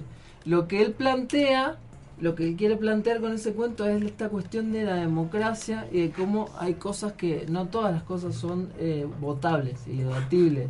¿sí? Y que la, la, la verdad no se establece eh, dependiendo de la cantidad de, la- de lo que digan las personas que están discutiendo en ese momento. No se establece en la discusión, sino que está fuera de la discusión. Que lo, eh, hoy en día es muy importante señalar eso porque están los clásicos videos de tal destroza tal pensamiento y en realidad el video es un tipo que habla con mucha seguridad y una persona que está al lado muy insegura y ya eso sirve para establecer la realidad para esta gente. Entonces lo que plantea es un poco eso. Vos podés estar en una habitación debatiendo si la Tierra es plana o no, pero afuera la Tierra es redonda. Claro, es muy interesante que enseñar eso, por ejemplo, porque hoy en día es algo que habíamos comentado en un programa, es más importante ganar una discusión que tener la razón, ¿no? Claro. Entonces, eh, eso por No, ahí. y hoy en día existe esa idea también, esta de la posverdad, del, la- de, ¿cómo decirle? El- como también este relativismo, de, bueno, es mi opinión. Sí, pero también hay hechos concretos, digamos, que, que no son opinables. Que la Tierra es redonda no es algo que debería ser opinable. Hoy, en el, eh, en- en el siglo XXI, cuando tenemos imágenes espaciales que nos muestran la Tierra redonda, por supuesto, creados por los nazis de la NASA, pero... No, pero no explicamos lo de los nazis de la NASA. ¿Cuál, ¿Cuál es eh, la teoría? O sea, que son tan malos que solo se los puede... Porque La viste es que como que es divertido ver cómo lentamente, de alguna manera, justo lo estaba hablando el fin de semana con una amiga, cómo eh, tenemos que dejar de comparar a las cosas con Hitler por los próximos años. O sea, es tiempo de tomarnos un descanso en decir feminazi, porque en decir, no, este es un nazi, porque verdaderamente es una banalización de- del holocausto terrible, en la cual de repente todo lo que es malo es igual a un nazi. No, bueno, hay que ser archimalo, les recuerdo, o sea, y yo creo que esta teoría viene, seguramente hay un sustento mayor, pero digamos, en sí esto, los de la NASA son re malos, quieren que creamos que la Tierra no es, eh, es plana, no es plana, sino que es redonda, así que bueno, ¿quién sería tan malo? Ya sé, los nazis. Claro, de todas maneras Mm. también esa es la cuestión. No sé cuánto sustento hay en la teoría de que la NASA está controlada por los nazis. Sé que hay, lo peor es que sé que hay una cuestión histórica de que creo que es como que los nazis se infiltraron No, no. en la NASA. La Bueno, cosa es NASA que se forma después de... la, la única La vez que estuvo la NASA con el ejército fue para la carrera espacial contra Rusia. Y después de eso el ejército dijo, chavo, nos llevamos todo el presupuesto que te habíamos prestado. No, no, no tiene pero ni pie ni cabeza para mí esa teoría. No, no tiene ni pies de cabeza, como que los nazis fueron los únicos.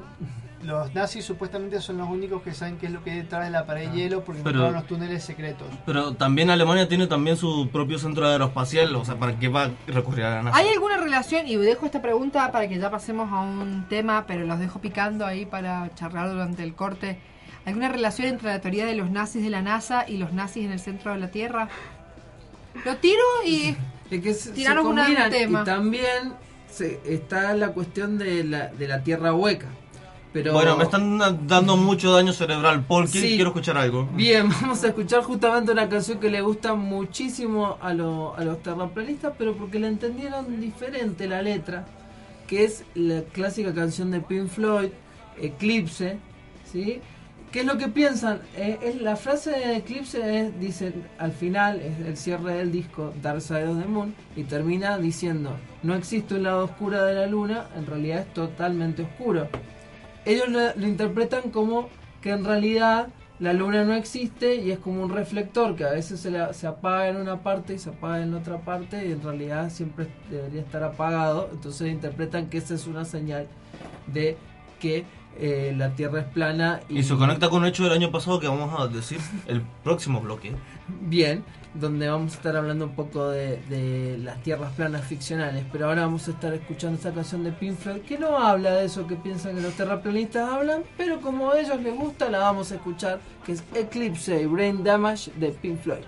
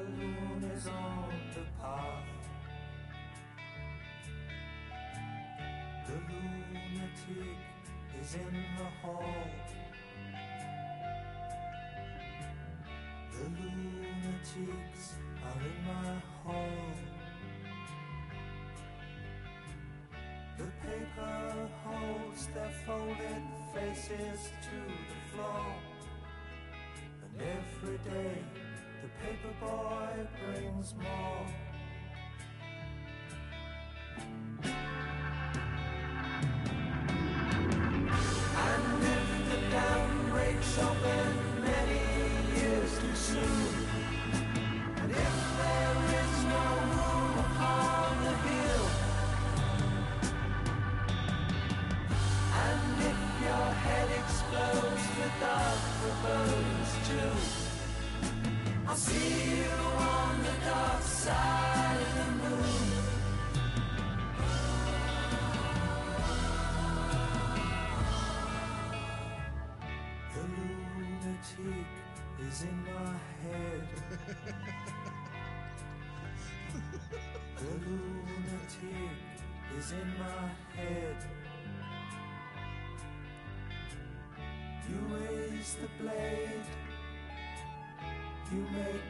Change. You rearrange me till I'm sane. You lock the door, throw away the key. There's someone in my head, but it's not me.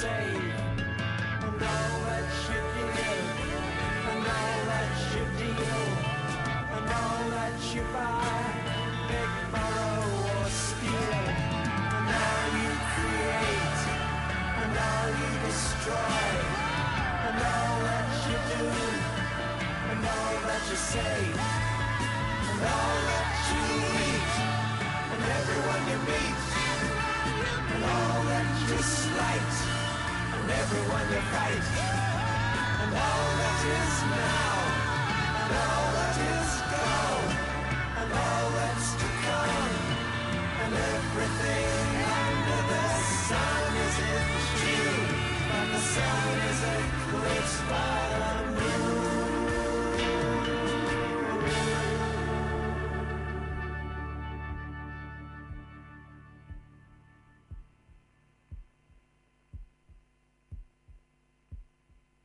Estás escuchando Los Nerds heredarán la Tierra. La capacitación bien entendida empieza por casa y en esta casa de estudios el año empieza con la oferta de cursos de extensión universitaria. Energía renovable fotovoltaica y eficiencia energética, taller de soldadura, refrigeración, diseño mecánico e industrial con SolidWorks, controladores lógico programables, curso de MATLAB, logística y cadena de abastecimiento, mejoras en la productividad y Lean Manufacturing, oratoria y cómo perder el miedo en hablar en público, tecnología de gestión y escuela de sonido. Informes e inscripción, Secretaría de Extensión Universitaria, teléfono 0261-5244-511, mail secretaría.extensión arroba frm.utn.edu.ar. La capacitación bien entendida empieza en la UTN. En el aire. En el aire. La radio de la Universidad Tecnológica Nacional. FM UTN. La facultad de llegar a todos lados. La posibilidad de ser escuchados.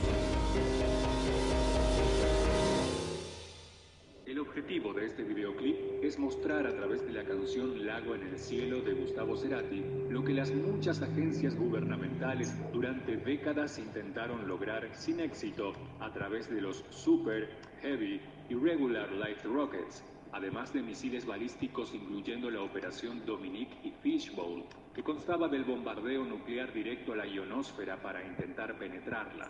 Puede que no haya.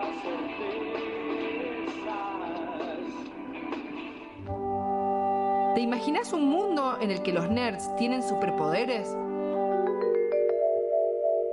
Chicos, puedo detectar redes Wi-Fi sin contraseña en un radio de 50 kilómetros. Yo puedo entender a Lacan de una leída. Uf, y yo tengo el poder de terminar la tanda. Así será porque los nerds heredarán la...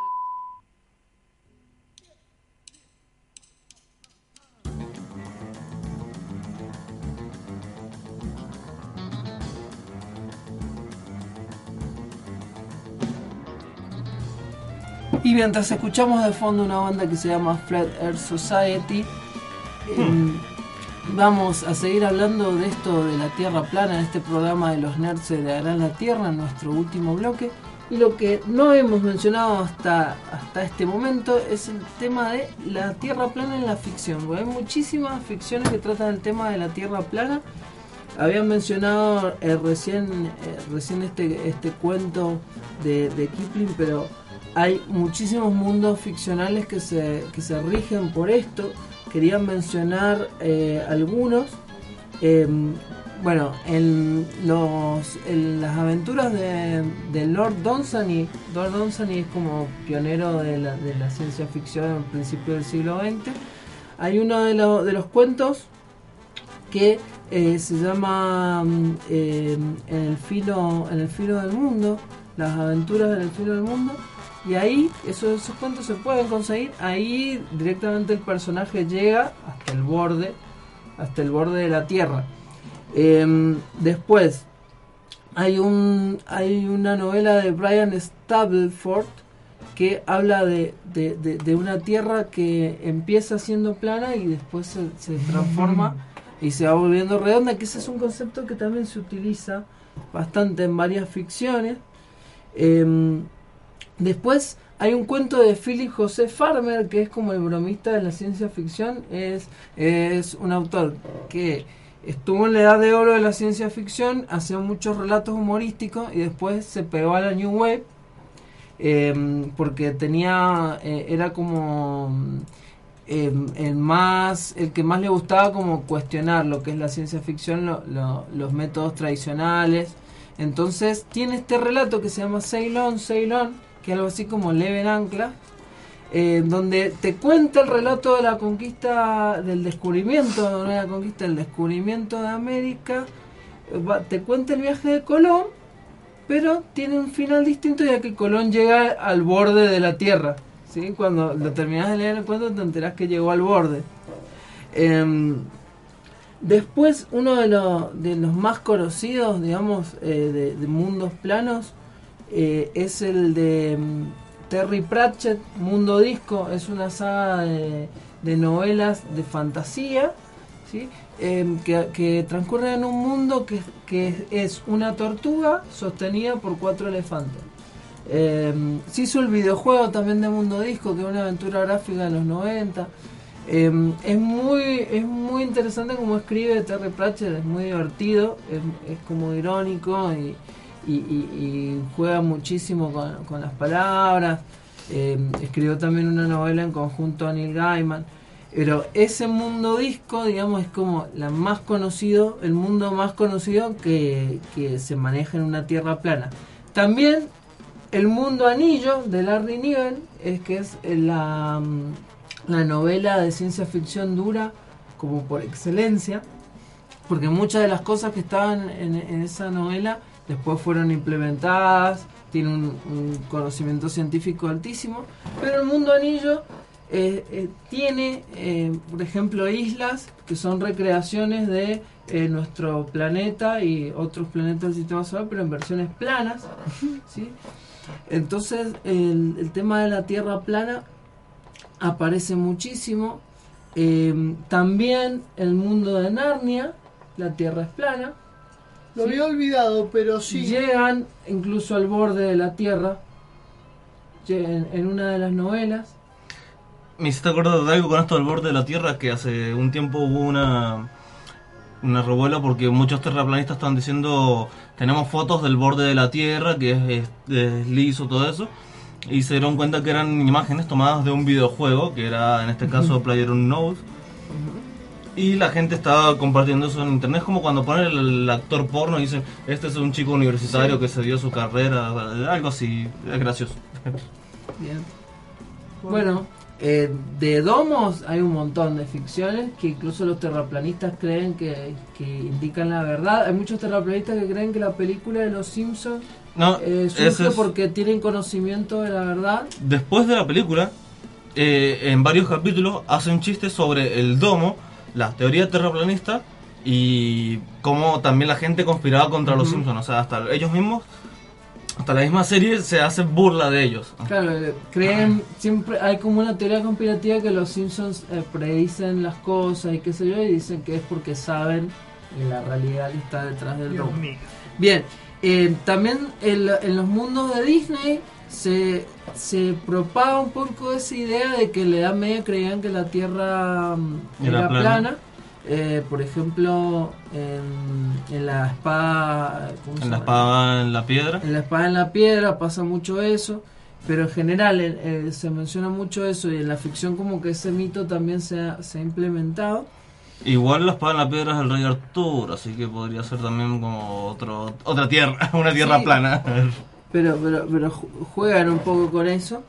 Em, hay hay también un episodio de la dimensión desconocida que, em, que trata justamente ese tema que hay una raza alienígena que se llama los luminoids. Bueno, eh, em, experimentan con el con el planeta poniéndolo debajo de un domo Yo, ahora- yo te tiro unas rápidas. ahí, eh, por favor, la gente que está escuchando, busque el logo de la Flat, eh, Flat Earth Society.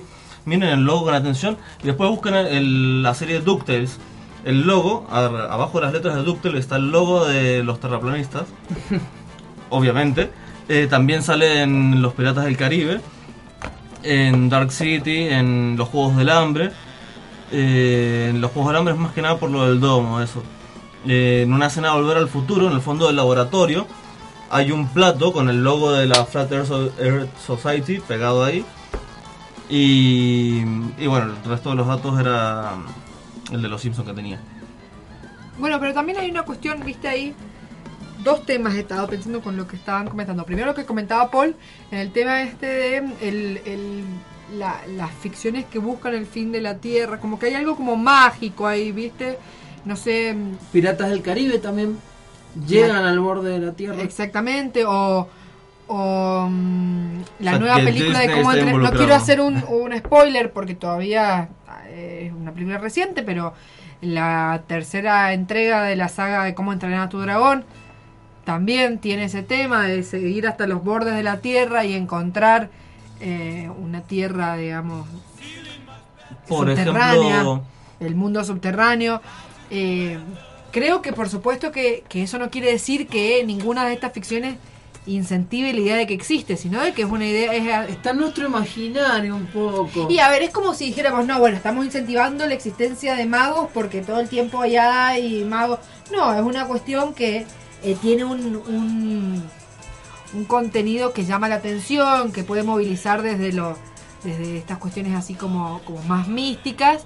Y creo que esa es la o sea, yo quiero en- entender que esa es la explicación y no que nadie esté incentivando el terraplanismo. No, y con respecto a lo que vos decías es que vos sabés que es una cuestión clásica de las teorías conspirativas encontrar eh, pruebas medio ridículas de Sí, eso. lo que yo decía es que, por ejemplo, ellos dicen, miren, este es el logo de la Flat Earth Society, pero en realidad es el logo de la ONU, que es bastante parecido. Sí, lo que pasa es que la ONU es como una especie de imagen en perspectiva de la Tierra y es la que los terraplanistas piensan que esa es la verdadera forma de la Tierra. Nada más que la diferencia del logo de la ONU con el de la Flat Earth Society es que el de la Flat Earth Society tiene un muro de hielo al costado. Claro, eso sería la gran diferencia. No, pero viste, hay una cuestión ahí de toda la gente que cree teorías conspirativas que piensan que, por alguna razón, el logo de su teoría conspirativa aparece en todos lados. La gente que cree en, las- en los reptilianos, por ejemplo, ve el ojo de reptil en todas partes. O sea, la O del programa Canal Fox es una, una O de- un ojo de reptil. No, el ¿por signo de las reliquias de la muerte es un ojo de reptil. Oh, Dios Cualquier círculo razón. cruzado de una raya es un ojo de reptil. está. Acá acabamos de encontrar cinco ojos de reptiles, por lo menos. Y dos- tres logos de la y Flat tres- Earth Society. claro. Chicos, la realidad está acá. De ahora en adelante seremos terraplanistas. Sí, es que si, si vos ya vas con una idea previa, vas a terminar encontrando en todo. Eh, que recién estábamos escuchando un video que encontré cuando me sumergí en los confines de, la red, eh, que mencionaba que eh, Gustavo Cerati, a través de sus canciones, eh, habla de la Tierra plana y que él sabía la verdad sobre la Tierra plana. Y hay un video eh, que te explica cómo a través de la canción Lago en el Cielo de Gustavo Cerati eh, podés descubrir que todos los eh, intentos de enviar, digamos, cada vez que se envía un satélite o, o algo así, en realidad es falso. Y eso lo sabía Cerati y lo expresaba a través de sus canciones. Es maravilloso, maravilloso. Bueno, eh, em, mundos planos en la, en la ficción hay, hay un montonazo. Eh, por ejemplo, el mundo de, Asgard, de Asgard, el reino de Asgard, donde viene Thor, es plano, eh, flota en el medio del espacio. ¿sí? Em, también em, en la historia sin fin. ¿sí? El, el mundo de la historia sin fin es plano. Hay teorías también de que el mundo Game of Thrones podría ser plano, aunque el gordo salió a desmentirlo. Porque lo que Sí. pasa es que el gordo juega mucho con lo que se creía sobre el, el mundo en otras épocas. Y, y- y con esa cuestión de que por ahí no estás del todo seguro de qué cosa es realidad y qué cosa es leyenda que creen los tipos y superchería. Entonces juega un poco con eso. En, en Avatar, la leyenda de Aang y la de Korra decían que en el pasado vivían arriba las tortugas leones y después ah, las abandonaron cuando encontraron este mundo, o sea, el planeta este, pero al principio eran, estaban en la espalda de la tortuga, que eso es una teoría de la, de la cúpula también, Va conectado o sea, como que la gente venía en. en la espalda de un león tortuga gigante. No, un- o sea, el Avatar es un león tortuga, pero en la mitología era una tortuga gigante. ¿Es una teoría de los terraplanistas eso? No, no, eso es mucho a más cualquier viejo. cosa ya. No, no, eso es mucho más ah, viejo. mucho más viejo, sí. Sí, la idea de que la Tierra está sostenida sobre dos tortugas, bueno, un poco ahí estaban diciéndonos Turtles All the Way Down, es el título no sé si es por eso que lo decían, digamos, o, probablemente no, pero eh, el último libro de John Green, un escritor de joven adulto, conocido principalmente por ser el escritor del libro que inspiró la película Bajo la misma estrella, eh, saca, eh, tiene un libro donde, bueno, analiza un poco muchas cuestiones sobre el sentido del universo y qué sé yo, y es- el título es Turtles All the Way Down en base a una teoría de que el- la Tierra estaría sostenida por una tortuga, sobre otra tortuga, sobre otra tortuga, y así tortugas al infinito para abajo. Eh, un poco, bueno, se- en el libro se utiliza como una, una metáfora sobre que realmente tampoco importa del tanto el principio o el final, bueno, ahí toda la cuestión que algún día me gustaría eh, hablar un poco más de John Green, aprovecho para comentar. Se viene capítulo de John Green algún día. Bien, o- otro autor que toma muchísimo los terraplanistas es Lovecraft. Decían que él, él sabía la verdad. Ay, Dios mío. Eh, él, él tiene Claro, le todo- dieron en el coral, Marian, ahí. Claro. No, lo, claro, lo que pasa es que es gracioso, como es como que intentan justificar que alguien en algún lugar sabe la verdad y al mismo tiempo es como que, bueno, justamente los que saben la verdad son gente que se murió además, gente que no lo sabe, o gente a la que no se puede acceder, ¿no es cierto? Y por eso murió Marian, porque sabían la verdad. Nunca viste de Martyr. Ah. Claro, pero de todas maneras lo de Lovecraft me lo imaginaba. Toma mucho el ciclo onírico de, de relatos cortos que tiene él. eh, y, y sobre todo en las montañas de la locura, ese lo consideran como que es una expedición hasta hacia el borde Hacia el del borde, mundo. claro, y hay como otro... otro terra- Dato curioso, están preparando un crucero terraplanista para llegar hasta el borde de la Tierra. Qué maravilloso. Ay, es que sí, me surgió lo malo. Qué maravilloso ese momento de que lleguen al borde de la Tierra y digan, che loco, la verdad es que dimos toda la vuelta, eh, que embole. Sí, bueno, eh, una vez en el, en el Consejo Nerd alguien propuso que se hiciera como una especie de reality en el que pudiésemos seguir. Oh, yo Eh, quiero saber, yo quiero... ah, están hablando Decime de un si no pagarías experimento- por streamear Sí, eso. Estaban hablando de un experimento de un flaco que se gastó como 20 mil dólares en un en demostrar que la Tierra era plana y hizo el experimento en vivo y obviamente estaba bien hecho el experimento así que indicó que la Tierra era redonda y fue en vivo en streaming en YouTube. Yo tengo algo de los terraplanistas que tal vez le guste a todos nosotros por lo que somos más nerds así.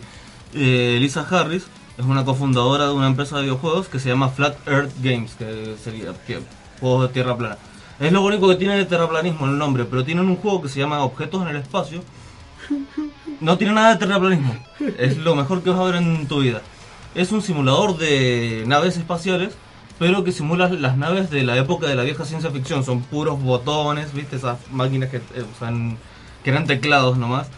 Es un juego que es un simulador de, de ese tipo de naves. Es muy gracioso, esas son naves eh, anteriores a la batalla de Endo. Sí. O sea, anteriores, si son anteriores a Star Wars, es como que la de Star Wars en adelante Muchos botones se y muchas luces. Sí.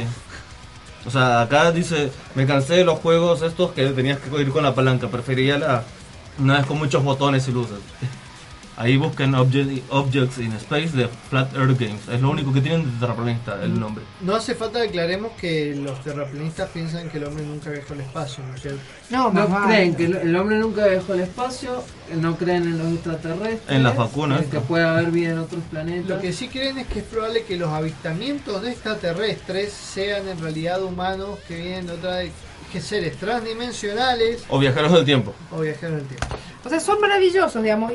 Eh, son re- realmente, si no fuera porque, porque lo creen de verdad, serían un, enor- un- como gente muy interesante. Lo que pasa es que, bueno, como que si simplemente lo hubiesen creado como alguna especie de juego de rol, por él podríamos decir, che, están piola los Son- terraplanistas.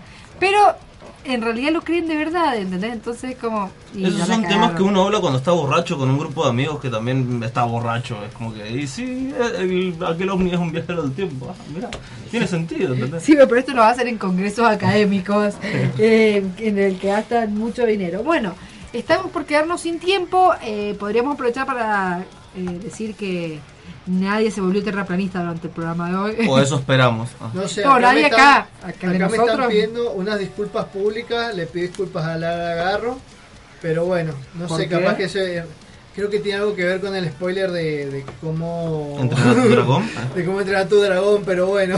Pero, pero sale en el, si la película se llama Como entrenar a tu dragón 3, El mundo oculto. Bueno, No, no, no dijo el mundo curvo. claro, es un mundo curvo, no sé, no sé. Bueno, les repetimos que lean el libro de Oscar Alarcia, La secta de la Tierra plana, si quieren leer algo en español. Eh, también hay otros textos que hemos leído para este programa que están en inglés. Hay uno que se llama Flat Earth, The History of an Infamous Idea, historia de una idea infame. Explica cómo fue creada la- el tema de la Tierra plana a lo largo de la historia. Así que, y tienen un montón de ficción para, para leer. Hemos re- repasado prácticamente todo. Así que eh, anoten, háganse una lista porque eh, la ficción de la Tierra plana está es divertido. Eh, digamos, son, es linda la idea de imagínate que llega a un lugar y hay un borde. Sí, pero es que además eso es lo que me llama la atención. Es como para. Se pueden haber un montón de ficciones, porque es como una novela lo que se han Es inventado. que es los tipos. atractivo para yo lo entiendo porque me parece atractivo eh, pero por eso como como me parece atractivo una realidad donde existen los unicornios no como algo en lo que creo esa es la diferencia Claro, pero también sabes que es algo que los une mucho, por lo que está viendo en el documental, los une mucho ese espíritu de, de descubrir. O sea, los flacos se sienten que están descubriendo algo nuevo. Claro, es como que están, son medios. conquistadores del siglo XVI frustrados porque, bueno, ya no les queda tierra por descubrir, entonces, bueno, no les quedó más que inventársela. Qué, qué gracioso tener que empezar de cero. No, lo próximo, la- lo próximo que va a hacer va a ser algo como una teoría como los, eh, los viajes de Gulliver, que hay pequeños portales dimensionales que nos llevan a otras dimensiones. Bueno, hay, Sí, hay- sí, las hay. hay otra teoría que, que también algunos de ellos creen que, que tiene que ver con los Simpsons, con que todas las ciudades llamadas Springfield están unidas a través de un portal dimensional. Y eso hay gente que también lo cree realmente. Bueno, Qué- qué evidentemente hay gente que cree ya cualquier cosa, eh, desgraciadamente también hay gente que cree que a las 12 debe sonar el himno. Y esa creencia Esa es la teoría conspiranoica más grande que ha tomado, eh, que ha existido en la UTN. Y hay que respetarla. Así que podemos empezar a... Así que bueno, podríamos empezar sí, a despedirnos. Yo soy Angie, Minerva Macangi. Un saludo a todos ustedes. Eh, esperamos realmente haber podido aclarar dudas. aclarar algunas dudas sobre dudas. lo bizarro. O sea, sí, o sea, dentro de todo lo posible que se puede aclarar las dudas sobre algo que es completamente bizarro y sin asidero en la realidad.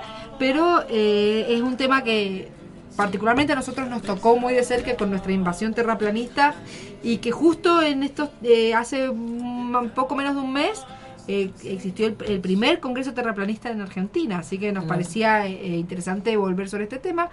Nos escuchamos el próximo lunes.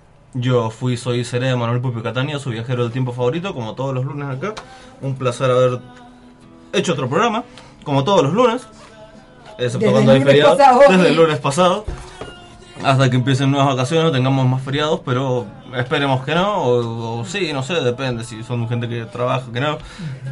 Los lunes dependen de ustedes, pero por suerte, no me faltó decir una red. Estamos en Spotify, pueden escuchar los programas viejos grabados y repetidos en Spotify y en Evox, porque en Spotify no están todos, pero todos están en Evox. Así que Así que bueno, ese es el un saludo a todos y a nuestro operador Deca que siempre está ahí. a- Siempre ahí firme. Bueno, yo también entraré a despedirme. Soy Mariano Rosales, arroba Chagneruda. Como siempre, un gusto estar de este lado de la radio con ustedes. Y bueno, eso ha sido todo. No, qué, qué seco, qué frío. Qué seco, qué frío. Oh, bueno, Es que- es que, eh, cuando, Es el Qué plano el tu saludo. cuando descubrió que la Tierra no era plana, ya- Claro, chicos, lo que pasa es que yo soy terraplanista y me ha estado ardiendo todo el programa, así que no, bien, mal. por eso te trajimos para que representes al oyente terraplanista. Que bueno que no apareció nadie a insultarnos. y a- a Sí, sí aparecieron, Que, ah. que todo mentira. No, es Eh, que cuando no hablas con lenguaje inclusivo no te aparece nadie a insultarte. Pero Si sí lo usaron. si- como no somos científicos, no nos pusimos a, a hablar sobre teorías científicas que refuten estas cuestiones. Pero las hay y son bastante, eh, es bastante fácil de refutar todo. No hace falta ser un gran científico. Eh, yo soy Paul Noverol, arroba mosca covalente. Fue un placer formar parte de otro programa de los nerds de Harán la Tierra. La semana que viene estaremos eh, con otro nuevo programa. Y si no, no pueden sintonizar, nos pueden buscar en las redes que ya hemos mencionado. Y bueno, nos vemos la semana que viene porque la Tierra es redonda. Y eso vamos a heredar esa tierra redonda porque Los nerds heredarán la tierra. Plana.